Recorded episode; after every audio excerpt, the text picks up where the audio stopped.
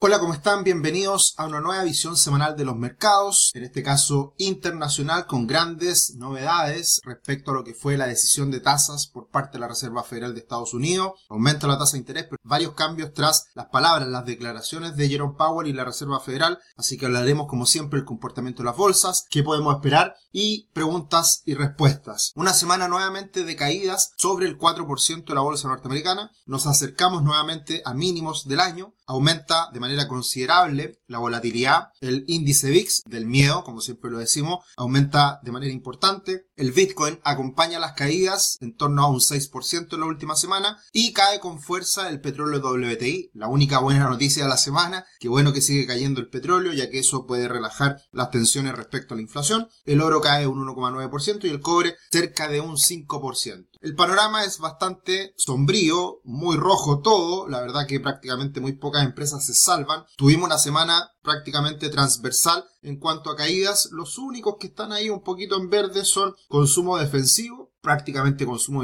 defensivo, con Pepsi y por ahí veo alguna otra empresa que esté al alza, pero en general una semana bastante bajista y también dentro de las grandes, tecnológicas, la que se salva más es Apple, que prácticamente no tiene variación esta última semana. Bueno, todos estuvimos muy atentos a lo que haría la Reserva Federal de Estados Unidos. El gran debate, la gran perspectiva estaba si subía las tasas en 75 puntos base o en 100 puntos base. La verdad que se queda en los 75 puntos base, que era lo que esperaba el mercado en su conjunto y en promedio, si se quiere, pero hay algunos cambios relevantes respecto a las proyecciones que hace la Reserva Federal de cara al próximo año. Eh, primero que todo, hay un cambio importante respecto a las expectativas de alza de tasa. Antes de la reunión se esperaba que las tasas podían llegar al entorno al 4,3% en este ciclo alcista y ahora se aumenta a un 4,6. O sea, queda un poquito más de alzas de tasas y se ha ido corriendo este cerco en donde cada vez aumentamos más la perspectiva de al punto en que va a llegar la tasa máxima. Pero la gran novedad, y eso fue lo que probablemente más afectó a los mercados, es que anteriormente se esperaba que la tasa iba a caer el año 2023. Y ahora eso ya no está dentro de las perspectivas. Se espera que se mantenga la tasa de interés en torno a ese 4,6% todo el próximo año 2023. Y eso es algo nuevo y eso es lo que cambia el panorama respecto a estas tasas, porque obviamente lo que el mercado quiere es que las tasas sigan bajas, que vuelvan a caer, y eso impulsa a los mercados. Eso no ocurriría en el corto plazo, por lo tanto da cuenta de un escenario con alta inflación, un escenario con ya una inminente recesión y a su vez con condiciones financieras, con de política monetaria restrictivas. Entonces, esto no va a ser solamente algo de corto plazo, ya obviamente es evidente que esto es así, y por lo tanto nos vamos a mantener en un año 2023 que se avecina bastante difícil a nivel global y, la verdad que no se salva prácticamente nadie en este momento. Entonces, este gráfico que hemos ido compartiendo semana a semana se vuelve a mover. La semana anterior estábamos llegando al, al entorno del 4%, 4,1, subimos al 4,3 la anterior y posteriormente ahora ya estamos en el torno al 4,6, este pic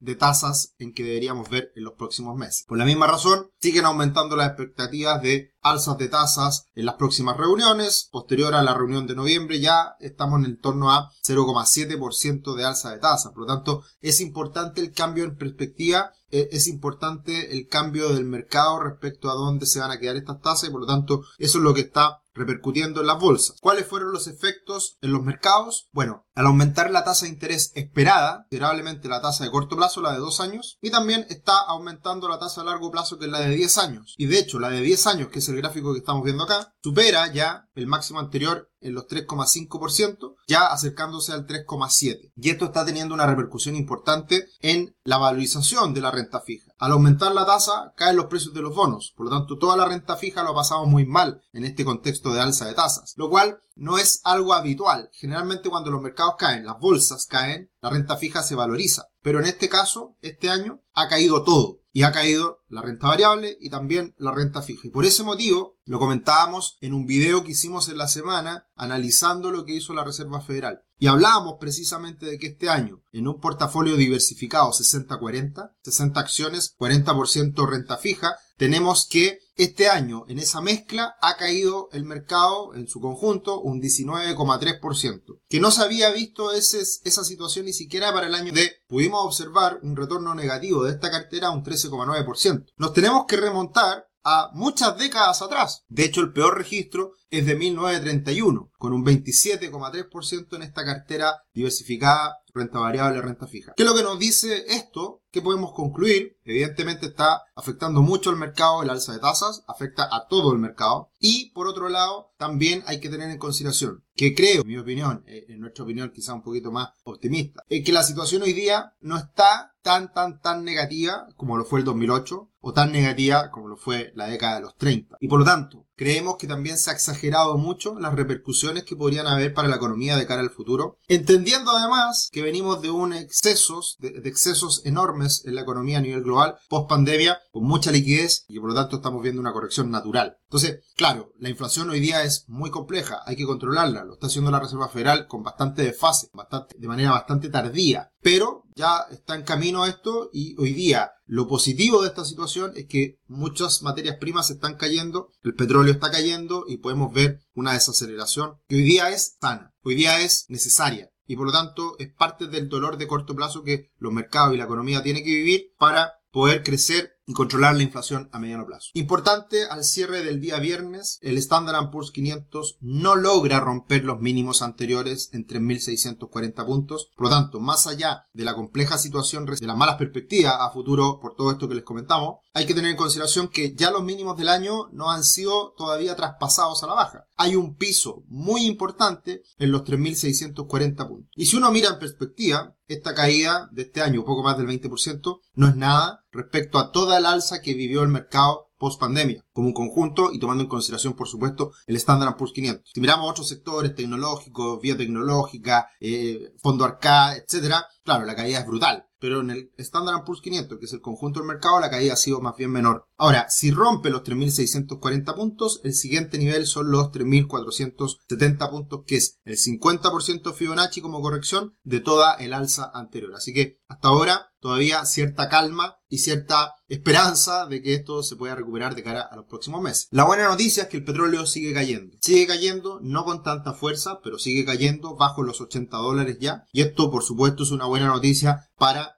y que idealmente esto se traspase al resto de la economía y los precios se puedan ir controlando poco a poco. Así que esa es una noticia muy positiva. Y la noticia preocupante es el hecho de que el dólar no para de subir. Está subiendo el dólar index a nivel global contra las principales monedas del mundo de manera impresionante. Y acá me encanta hablar de esto porque se ha hablado en los últimos años de que el dólar va a dejar de ser la moneda de referencia. Hay un nuevo orden mundial. Estados Unidos va a perder su hegemonía. Van a aparecer nuevas cosas que van a reemplazar al dólar, lo que sea, criptomoneda, etc. El dólar está más fuerte que muchas décadas atrás. Está en máximos de los últimos 24 años con respecto al yen y está en máximos el dólar respecto al euro desde que comienza el euro en la paridad y está más alto el dólar respecto a la libra en muchas décadas. De hecho, la libra no, lo único que ha hecho en los últimos días es desplomarse. Por lo tanto, todas las monedas fuertes del mundo, ni de cerca, ni de cerca, le pueden hacer el peso al dólar hoy en día. ¿Y por qué? Porque el mundo está complicado. Eh, en Europa, los efectos de la crisis Ucrania-Rusia le están afectando mucho al potencial de crecimiento por la crisis energética que vive Europa. Inglaterra, elevadísima inflación y, a su vez, una política restrictiva y ahora cambios en la política fiscal, bajando impuestos y un montón de medidas que no cuadran mucho con estas ganas de poder eh, potenciar nuevamente al Reino Unido.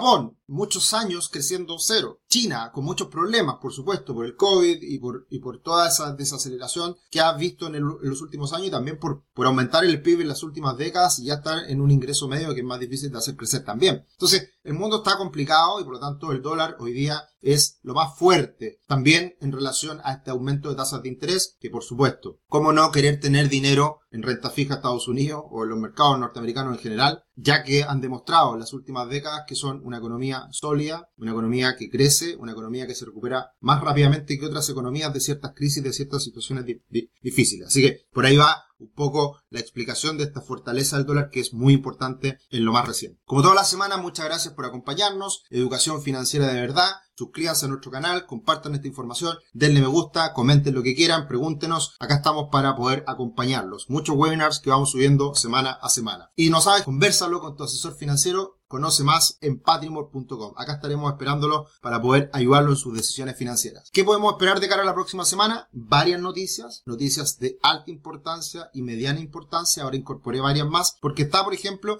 el clima de negocios de Alemania, el famoso IFO, clima de negocios que ha caído bastante en el último tiempo también. Importante mirar esos datitos para ver cómo está la sensación térmica de otras partes del mundo más allá de Estados Unidos. Confianza del consumidor en Estados Unidos el día martes, también el PIB final de Estados Unidos el día jueves, que se espera se quede en, ese, en esa contracción del 0,6%. Y también tendremos un dato muy importante, el Core PCE Price, que es el indicador que más toma en consideración la Reserva Federal para ver cómo está la inflación, que se espera que suba un 0,5% respecto al mes anterior, eh, pero de todas formas eh, eh, va, a ser importante lo que ocurra con ese dato. Así que importante, muchas declaraciones de, presidente de la Reserva Federal de, otro estado, también habla Jerome Powell, que, que siempre está teniendo, tenerlo en cuenta, etcétera. Así que una semana con harta noticia de mediana importancia. Y quiero insistir en los gráficos que hemos visto en el último tiempo. Hay una estadística muy negativa en esta época del año. La segunda quincena de septiembre suele ser bastante mala para la bolsa norteamericana, pero después de estas caídas entre septiembre y octubre viene el gran impulso de fin de año, que es algo también bastante positivo estadísticamente que esperamos se vuelva a ocurrir. Así que teniendo en cuenta esta estacionalidad, también la corrección que estamos viviendo ahora juega horas, se juega horas claves de lo que va a ser el futuro para las próximas semanas, meses, creo, eh, en lo que viene esta semana y la subsiguiente. Así que muy atento también al comportamiento del Standard Poor's 500, entendiendo esta estacionalidad. Y un mensaje positivo que también lo comentamos en el webinar que hicimos la semana, el sentimiento bajista de la Asociación Americana de Inversionistas Individuales, que es este indicador contrario en donde los inversionistas individuales suelen tomar malas decisiones e ir al revés de los mercados. Hoy día el sentimiento bajista está muy bajista, más del 60% que han sido solamente cinco ocasiones lo que ha ocurrido esto desde 1987 en adelante. ¿Y qué ha pasado cuando este dato ha subido sobre el 60% o sobre el 70%? Si se dan cuenta, son los pics azules y en esos momentos la línea verde, que es el estándar Poor's 500, se ha pegado después rallies impresionantes. ¿Esto cuándo ocurrió? Ocurrió en los años 90 y ocurrió el año 2008-2009. Claro, el año 2008 en,